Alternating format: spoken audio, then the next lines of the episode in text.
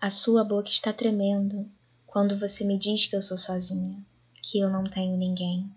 Três segundos depois disso, eu posso ver a solidão que te assombra, escancarada nos seus olhos.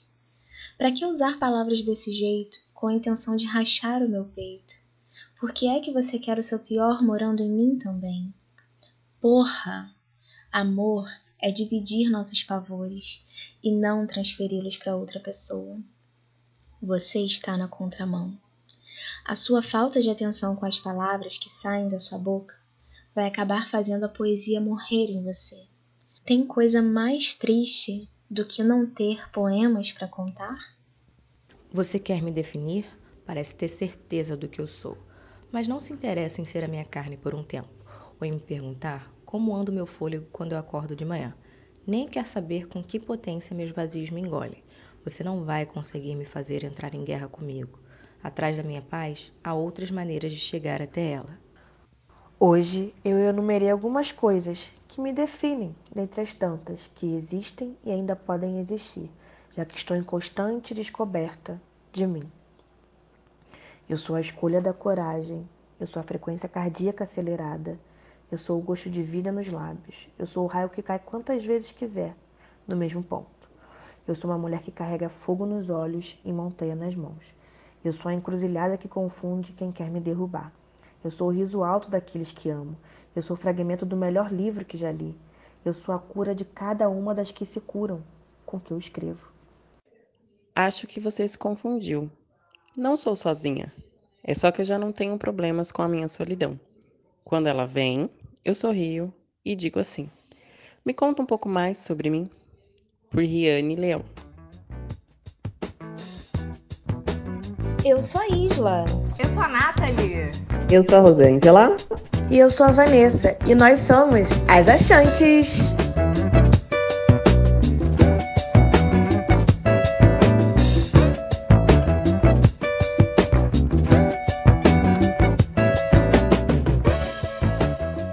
No tema de hoje vamos falar sobre solidão e solitude. Assistindo a um vídeo do Tempero Drag, Amor na Pandemia, parte 2, Rita traz a descrição como solidão, um sentimento ou sensação de angústia, de desconforto. Solitude, um tipo de força, sentimento ou sensação de prazer em desfrutar da sua própria companhia. Meninas, vamos falar um pouco como cada uma enxerga essa temática e as diferenças ou momentos em que cada uma se sentiu em solidão ou solitude. Van, quer começar? E aí, gente, bom dia, boa tarde, boa noite. Então, vou falar um pouquinho de como eu entendi a solidão e a solitude na minha vida. Eu sempre fui uma pessoa que me achei muito sozinha, né? A carente. Eu falava assim, ah, eu não, a vida não faz sentido quando eu tô sozinha. E a sozinha mesmo de sem ter outra pessoa, independente de quem quer que seja, me acompanhando, né? E aí, há um ano, eu moro em São Paulo sozinha. E eu consegui entender, pelo menos para mim, o que significa solidão e solitude. Eu amo morar sozinha, eu amo ter meu espaço, então eu amo a solitude, que são os momentos que eu escolho estar sozinha. Mas o confronto, que eu acho que é uma coisa assim bem direta, né, entre solidão e solitude, é quando eu estou sozinha e não quero estar. E aí vem a solidão. É, eu acho que para a gente se transformar no ser humano, a gente se entender, a gente se conhecer. Eu passo pelo processo de me conhecer como mulher preta e, para além disso, me conhecer como mulher, me conhecer como pessoa, me conhecer como profissional, me conhecer como amiga, me conhecer como Vanessa Passos. Para mim é extremamente importante estar sozinha. E eu acho que eu dou muito valor a isso. É, gente, vocês não têm noção. Antes de a gente começar a gravar, a gente está gravando aqui num sábado, né? Para quem não sabe. E hoje eu acordei, meditei, malhei, peguei sol. Foi uma delícia, assim. É... E foi muito bom estar sozinha, sabe? Eu não precisei ter mais ninguém aqui para esse momento ser diferente. Inclusive, eu acho que se tivesse alguém, não teria sido tão bom. Então, eu acho que a solitude faz parte do ser humano, mas a gente precisa enfrentar isso, porque o medo de estar sozinha, para mim, pelo menos antes da minha mudança aqui para São Paulo, foi um medo muito gritante, sabe? Tipo, ah, vou morar em outro lugar, não tenho ninguém, vou morrer. E não, eu sou muito feliz. quando eu passo dias fora da minha casa, eu fico, nossa, que saudade de, ter, estar comigo, sabe? Eu vejo que hoje, nessa construção, eu sou o meu melhor presente. E até me emociona em falar disso. E a solidão é isso, né, gente? Pessoa geminiana que gosta de falar. Sinto muita falta, assim, em alguns momentos, principalmente quando eu tô tomando uma cerveja, de ter alguém para compartilhar e para ouvir o outro também, que eu acho muito importante. E aí bate a solidão. Acho que falei bastante para resumir o que é solidão e solitude para mim. e agora eu vou chamar a Isla para falar um pouquinho sobre a vivência dela, porque eu quero escolher quem é a próxima. Oi, gente. A Vanessa me chamou agora para me cutucar mesmo, né? Porque eu sou a rainha solitária. eu amo estar sozinha, eu amo a minha solitude eu pago para estar sozinha e sempre foi assim. Eu já falei para vocês que eu sou filha de mãe solteira, então a minha mãe saía para trabalhar e eu passava muito tempo sozinha. Nessa coisa de passar muito tempo sozinha, eu acabei gostando disso e na verdade nunca foi um problema muito grande para mim. E quando eu estava na Alemanha, eu tive a oportunidade de morar sozinha e foi um sonho para mim, assim, foi muito maravilhoso, porque eu chegava do trabalho, e podia fazer as coisas do meu jeito, fazer exatamente o que eu queria. Podia ouvir a música que eu estava com vontade de ouvir e usar a roupa que eu queria usar ou roupa nenhuma, várias vezes inclusive. Então, assim, eu sou uma amante da solitude e para mim é um pouco complicado entender essas pessoas que precisam de outras ao lado, sabe? Porque eu sempre me dei tão bem sozinha comigo mesma que eu entendi, eu ficava, nossa, mas por que que tem que estar tá todo mundo junto? Por que que tem que ter alguém do lado e tal? E nesse tempo que eu morei sozinha, embora tenha sido um sonho, porque realmente foi maravilhoso para mim, é, eu me deparei com a solidão. Que assim, é, eu tava sozinha, tava lá com a minha solitude, curtindo, mas tinha momentos que eu precisava dividir com alguém, que eu precisava do apoio, que eu precisava, sei lá, só de ter alguém ali do lado e não tinha. Então ali eu percebi o quão difícil era é, lidar com a solidão e eu comecei a entender melhor as pessoas que precisam de outras por perto. É, eu e Vanessa, a gente já se conhece há muitos anos, assim, nós somos amigas mesmo, mas nós somos muito, muito, muito diferentes. Então, ela gosta de comunidade, ela gosta de estar perto, ela gosta de compartilhar as coisas, e eu sempre fui mais reservada. E a gente tinha dificuldade para entender uma outra. E agora, ela morando sozinha, ela consegue entender melhor esse meu amor pela solitude.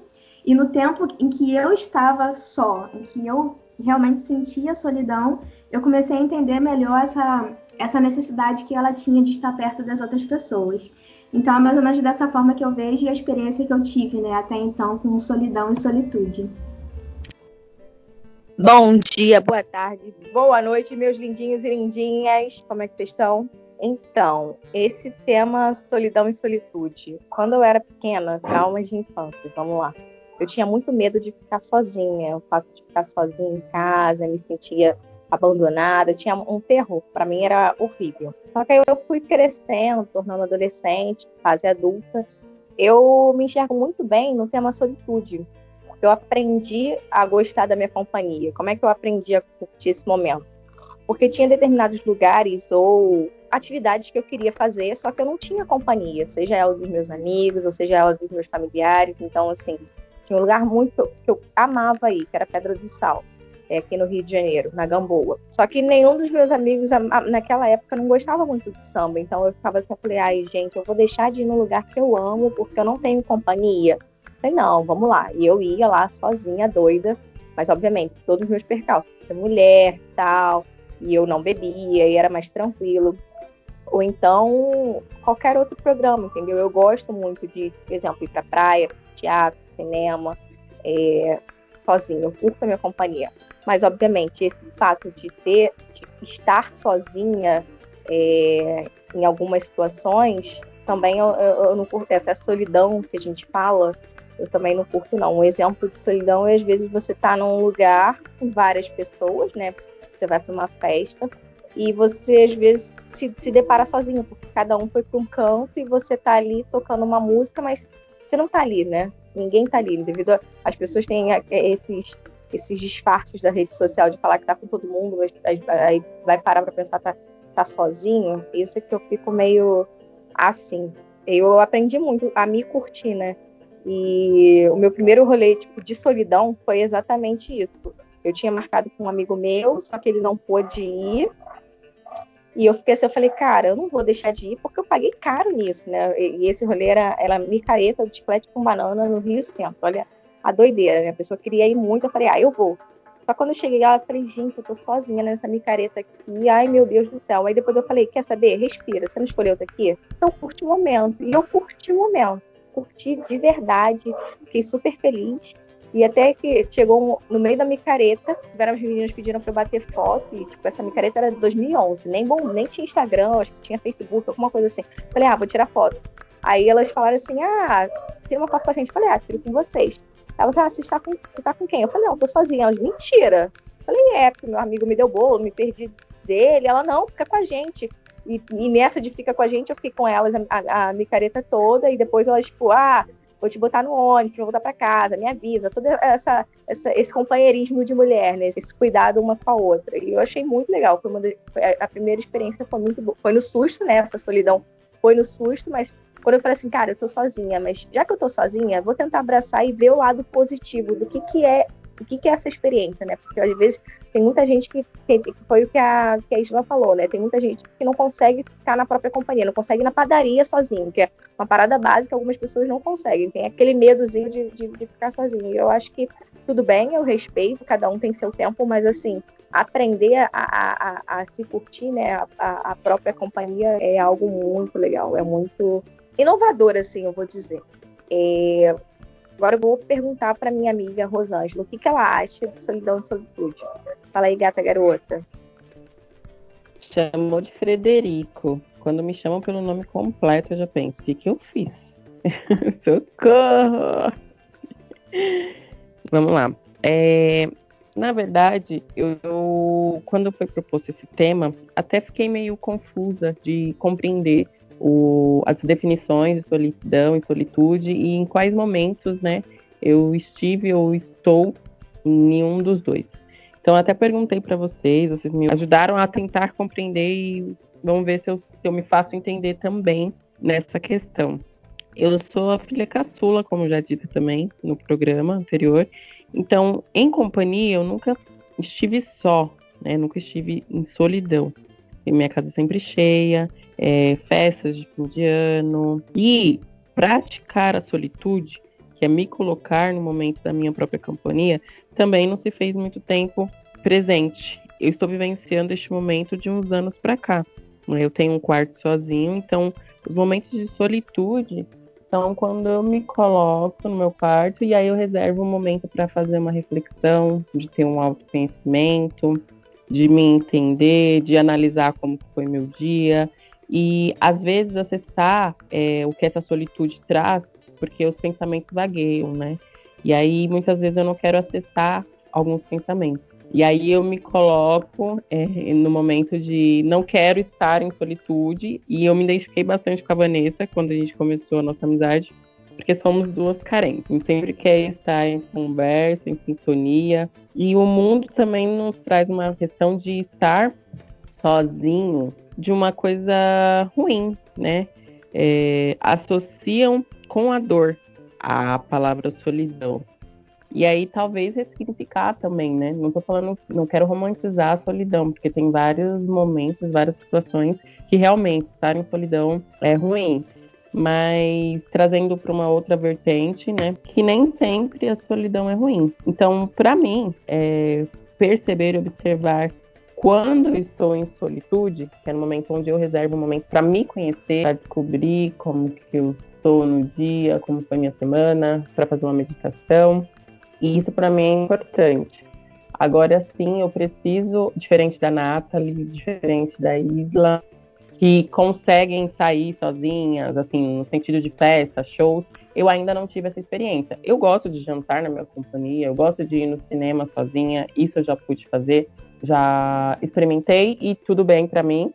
Agora, ter alguns passos sozinha, isso ainda eu não consegui praticar e eu espero que em breve isso possa acontecer.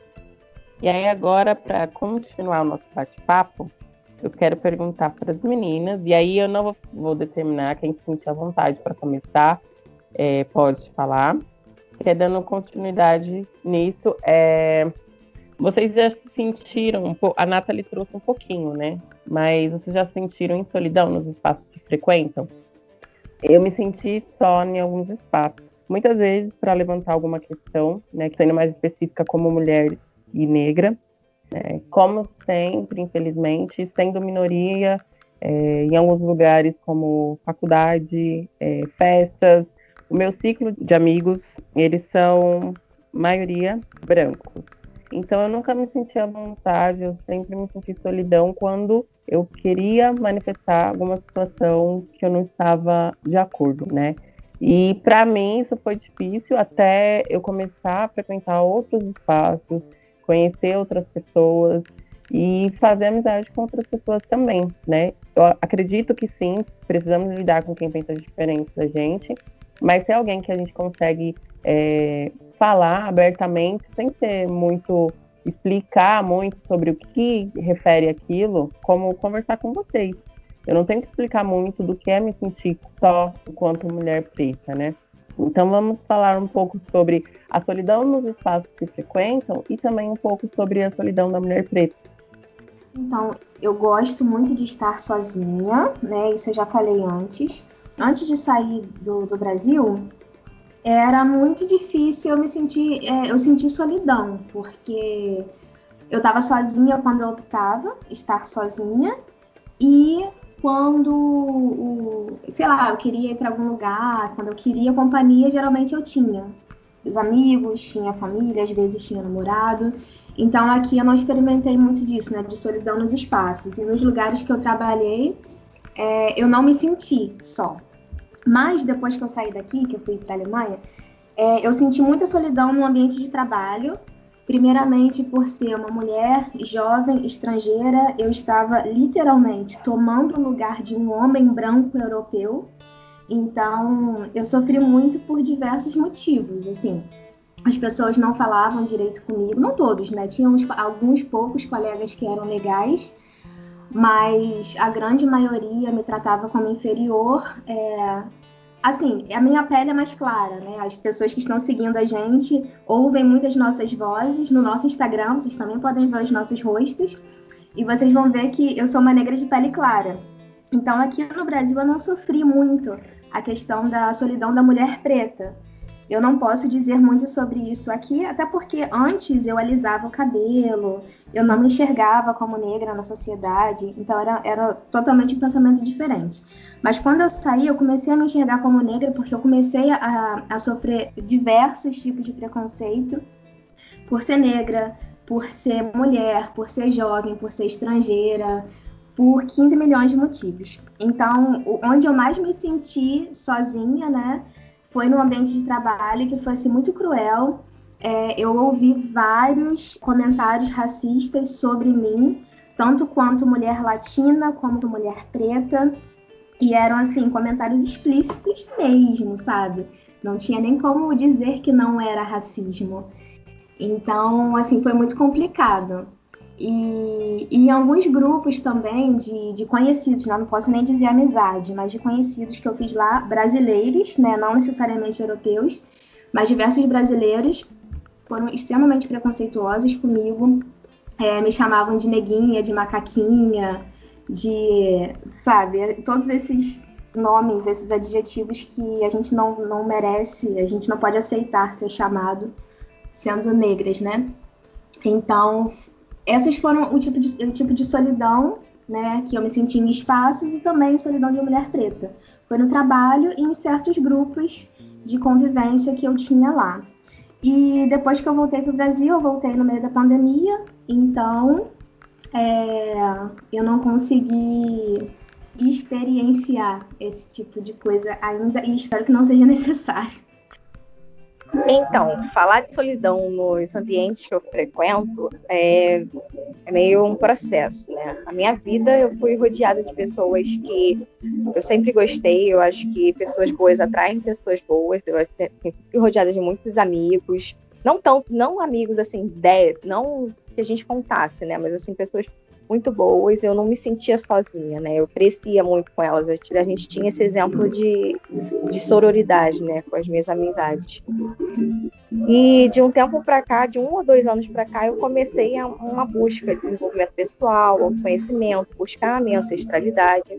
E algumas perguntas começaram a martelar na minha cabeça, algumas situações começaram a martelar na minha cabeça, e episódios de infância. E eu via que exemplo, eu era uma pessoa muito reservada em ambiente de trabalho. Eu acho que isso, em algumas vezes, eu acho que eu sempre tida como uma pessoa muito quieta, muito sozinha, e na verdade era só o meu comportamento naquele ambiente, até porque eu acho que ambiente de trabalho você tem que ter uma postura e fora do ambiente outra, mas tem, tem pessoas que elas conseguem ter as duas e tá tudo bem para elas, mas o meu processo era bem ser mais reservada, não diria sozinha, mas reservada.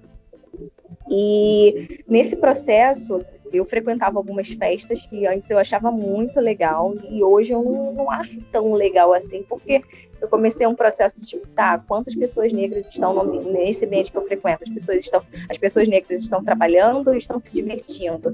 Aí eu parei para pensar, eu comecei a me sentir mal, mas depois eu falei assim, falei, cara, eu não posso me sentir mal porque eu tô aqui me divertindo. Mas ao mesmo tempo, com quem eu tô andando que essas pessoas não estão fazendo esse questionamento, entendeu? Eu comecei a, a pensar nesse caso. E um, um, episódio assim que martela na minha cabeça, que eu me senti muito sozinha, foi no dia que, eu não sei se vocês vão lembrar, um dia que o Lula foi solto, foi numa sexta-feira 13, especificamente, eu não sei se foi novembro ou dezembro. Enfim, o Lula foi solto, viu, galera? Galeres, o Lula foi solto e começou a enxurrada de memes, né? Brasil começou a enxurrada de memes. E nesse enxurrada de memes, num grupo é, de amigos próximos, bem próximos, começou aqueles que meme é tipo a figurinha e uma frase, né? Sexta-feira 13, me chama pra beber, me chama pra beber que hoje eu tô livre. E um, e um dos memes, tipo, mandaram vários, e um dos memes que me chamou a atenção foi assim, ó, foi a, foi a seguinte frase: Ó, do Lula eu não recebi, só tem lixo. KKKK. Só que esse KKK, para quem não sabe, é uma ordem dos Estados Unidos que representa a segregação racial e pede o genocídio da população negra. E eu vi aquilo ali como, assim, falei, gente, isso aqui é totalmente inaceitável. Qualquer pessoa que estude história, tipo assim, não é para mandar esse figurinha. Até onde vai a brincadeira? E assim, e era um grupo de 11 pessoas. Dessas 11 pessoas, 10 eram brancas. Ninguém viu isso. Só eu vi a única pessoa negra. Eu falei, cara, quando eu vi, eu não ia ficar dando discurso no grupo. Eu cheguei, falei diretamente com a pessoa que mandou, mandei uma mensagem privada. Falei, olha só, você me conhece há muito tempo, não acredito que você teve essa postura, você sabe o quanto eu já sofri de, de, de preconceito. Você chega e me manda essa figurinha. Aí essa pessoa se ligou, que fez besteira, pediu desculpas e tal, tal, tal. Mas depois veio a minha segunda etapa de falar, cara, eu tenho que explicar para as pessoas que aconteceu isso e tá errado fazer, entendeu? Eu tenho que falar. E eu me senti muito sozinha em termos, cara, não é possível, só eu que percebi. Eu não tô falando de pessoas que, tipo, que não estudaram ou tiveram pouca instrução. Eu tô falando de pessoas muito bem instruídas, entendeu? Foram frequentar o colégio, colégio de elite, foram para faculdades, que sabe mestrado, doutorado. E até onde vai a brincadeira? E nessa brincadeira eu me senti muito sozinha porque eu não achei graça e também não teve ninguém para falar assim, ó, tá errado. Só eu percebi isso, porque eu era a única pessoa negra. Talvez se fosse uma piada com um oriental, eu também ia me sentir ofendida também. Ou uma piada com gay, eu também ia me sentir ofendida porque eu sei que tá errado, entendeu? Aí eu fiquei meio constrangida de falar com elas, mas o meu papel era chegar e falar: olha, gente, não acredito que aconteceu essa situação, vocês não notaram, não sei o quê, não sei o quê. Aí começou um debate de tentar ver o lado da pessoa: olha, essa pessoa mandou, ela já pediu desculpas, foi sem querer, ela não percebeu, tentando justificar o que não é justificado, entendeu? Então, assim, nessa situação eu me senti muito sozinha por mais que as pessoas tivessem solidariedade, foi um humor muito pesado, foi desnecessário. Depois é que eu entendi também, mas assim, até que ponto, entendeu? Eu acho que eu, tô, eu sou um pouquinho igual a Rosângela, né? A questão racial eu me sinto muito sozinha, porque a maioria dos meus amigos, 50% dos meus amigos são brancos, e eu, nesse processo de, de autodesenvolvimento, de busca por ancestralidade, eu tô me aproximando das pessoas que eu posso falar. Eu acho que todo mundo ah, não se aproxima de outras pessoas por causa da cor, gênero ou opção sexual. As pessoas se aproximam, eu acredito, por energia, por sintonia de assuntos. E eu também acho muito legal você ter um grupo de amigos de diferentes possibilidades que você pode falar qualquer coisa e você, você não vai ser rechaçado por isso. E essa parte de solidão é que me pegou. Nesse dia me pegou bastante. Eu fiquei meio encafifada com essa questão, mas passou e eu falei assim, cara, tudo bem, vai dar tudo certo. Eu vou conversar com os meus que para ver se tem a mesma percepção que eu. É, meus lindinhos e lindinhas, desculpa o batuque no fundo, é que os vizinhos estão tocando. E é isso. Se a, a produção não conseguir cortar, peço desculpas pelo barulho ao fundo. Na minha humilde opinião, muito coisa que a Nathalie trouxe é a solidão da mulher preta, né? Alguns de nós pretos temos a oportunidade de viver esse de solitude, né? Que a maioria dos pretos não tem essa oportunidade. E, gente, eu vou ser a pessoa que nesse, nessa caminhada sempre vou trazer alguma questão da minha raça, porque hoje é uma coisa que me incomoda profundamente, assim, que de fato me tira o sono, é ter cama para dormir e saber que muitas pessoas não têm. Então, sempre nessas conversas, enquanto isso permear, eu vou trazer alguma dessas questões. Mas o que a Nathalie falou para mim é muito sobre a mulher preta, né? Desculpa interromper o seu. Sem problemas, gata. Faz parte do processo. E muitas dessas pessoas que dormem na rua também são pessoas pretas, né? E aí a gente acaba invisibilizando, principalmente os não negros, acabam invisibilizando isso, né? Sim, Só esse concordo. mesmo. Não, achei perfeito, Rô. É sobre isso, né? Porque eu me vi falando que a gente tem a oportunidade de escolher solitude, mas a gente, nós quatro aqui, né? Porque a gente sabe que muitos das nossas, dos nossos, não tem condições de fazer isso. É, achei importantíssimo a sua fala. É, enfim, eu, como eu já falei um pouco para vocês, a gente está se conhecendo né, ao longo do processo. Eu estudei em colégio particular, fiz faculdade pública. Tudo que a meritocracia acha que é o suficiente para você alcançar alguns lugares na sociedade. E triste, mas eu já acreditei em meritocracia também. Então, meus ambientes foram sempre muito brancos, e isso não era um problema para mim, né? Meus melhores amigos são pessoas brancas, é, ainda tenho muitos deles na minha vida, né? Muitos pararam pelo caminho, que foi no momento que comecei a me construir como uma pessoa preta. E meu ambiente sempre é branco, gente. Eu sou formada em atuária, como também já falei, e é um ambiente de trabalho branco. Queria muito falar o nome da minha chefe atual aqui, para vocês ouvirem, mas eu acho que ela não se sentiria confortável, então eu vou só passar esse episódio para ela ouvir. É uma coisa que me deixa muito feliz e que tira essa minha solidão no meu ambiente que eu sempre tive de trabalho é minha chefe ser preta. É assim, para quem é preto, isso é um divisor de águas na vida, na vida. E aí, eu me vejo em solidão nesse sentido de lugares que eu frequento, quando eu tô com muitos amigos brancos, né? Eu amo muito deles, muito, muito mesmo que eu vejo a falta é, de consciência que algumas pessoas têm. Uma vez eu estava num, numa resenha e aí uma pessoa, eu era a única negra, né? E aí um, um cara, um, enfim, um, uma pessoa falou assim para mim: Ah, mas o melhor sexo que eu já tive foi com uma mulher preta. Aí eu era a única preta, ele falou para mim.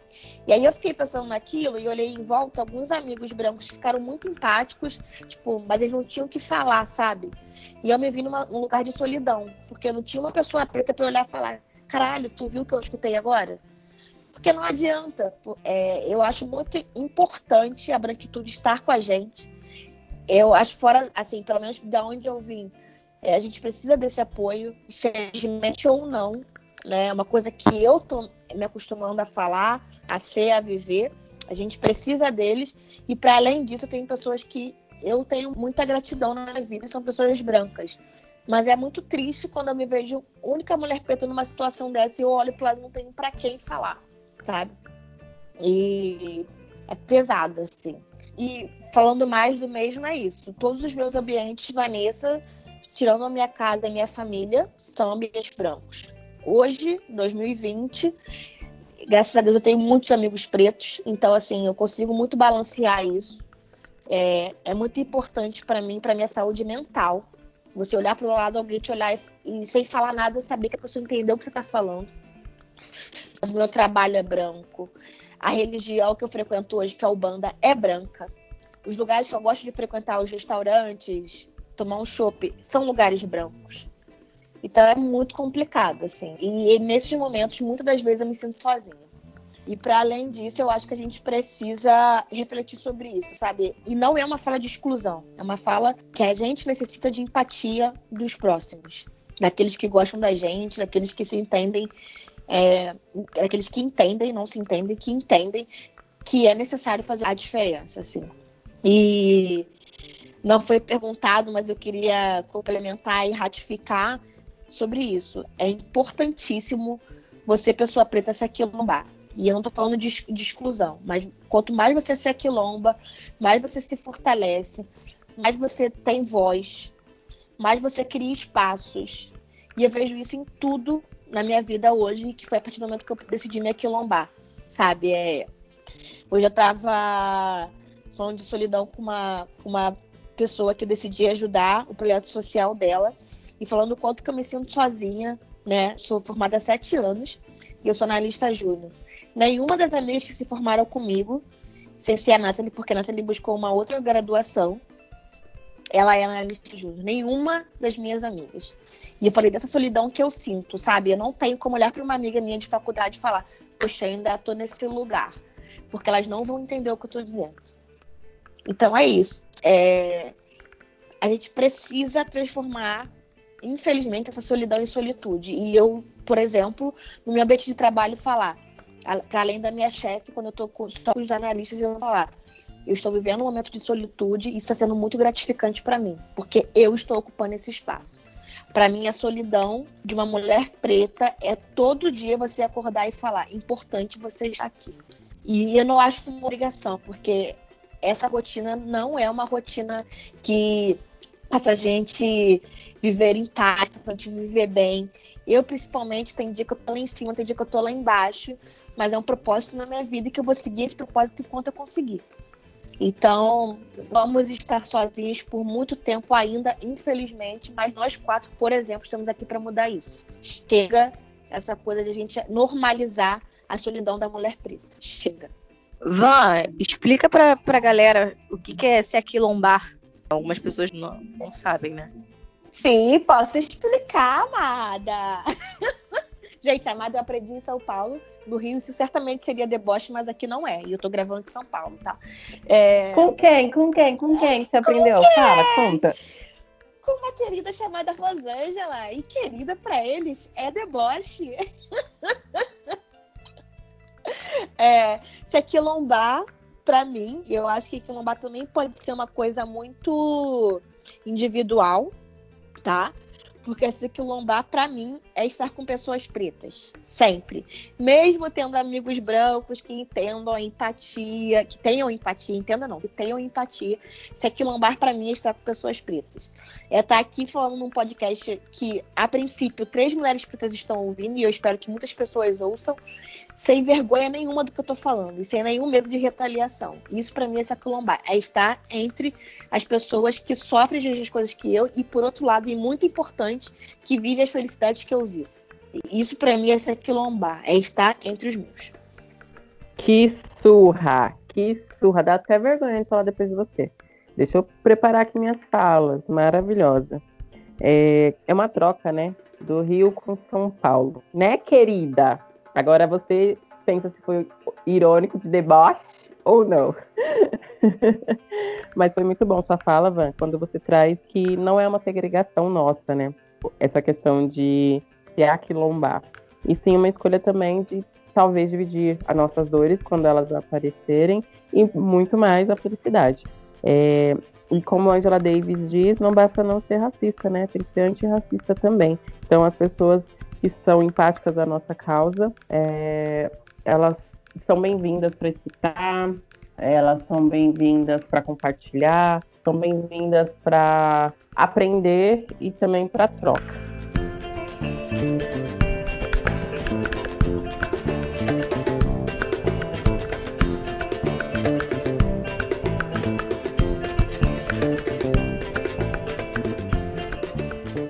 Oi, pessoal! Então, vamos encerrar essa parte do episódio com a fala potente da Angela Davis. Não basta não ser racista, tem que ser antirracista. Fica aí a reflexão. é o seguinte, gente. O episódio ficou grande. Esse assunto é muito importante no nosso entendimento para que todos tenham acesso, por isso nós decidimos não cortar nada para enviar para vocês, e sim quebrar o episódio em duas partes. Então a gente conta com a audiência de vocês na segunda parte, tá bom? Beijo,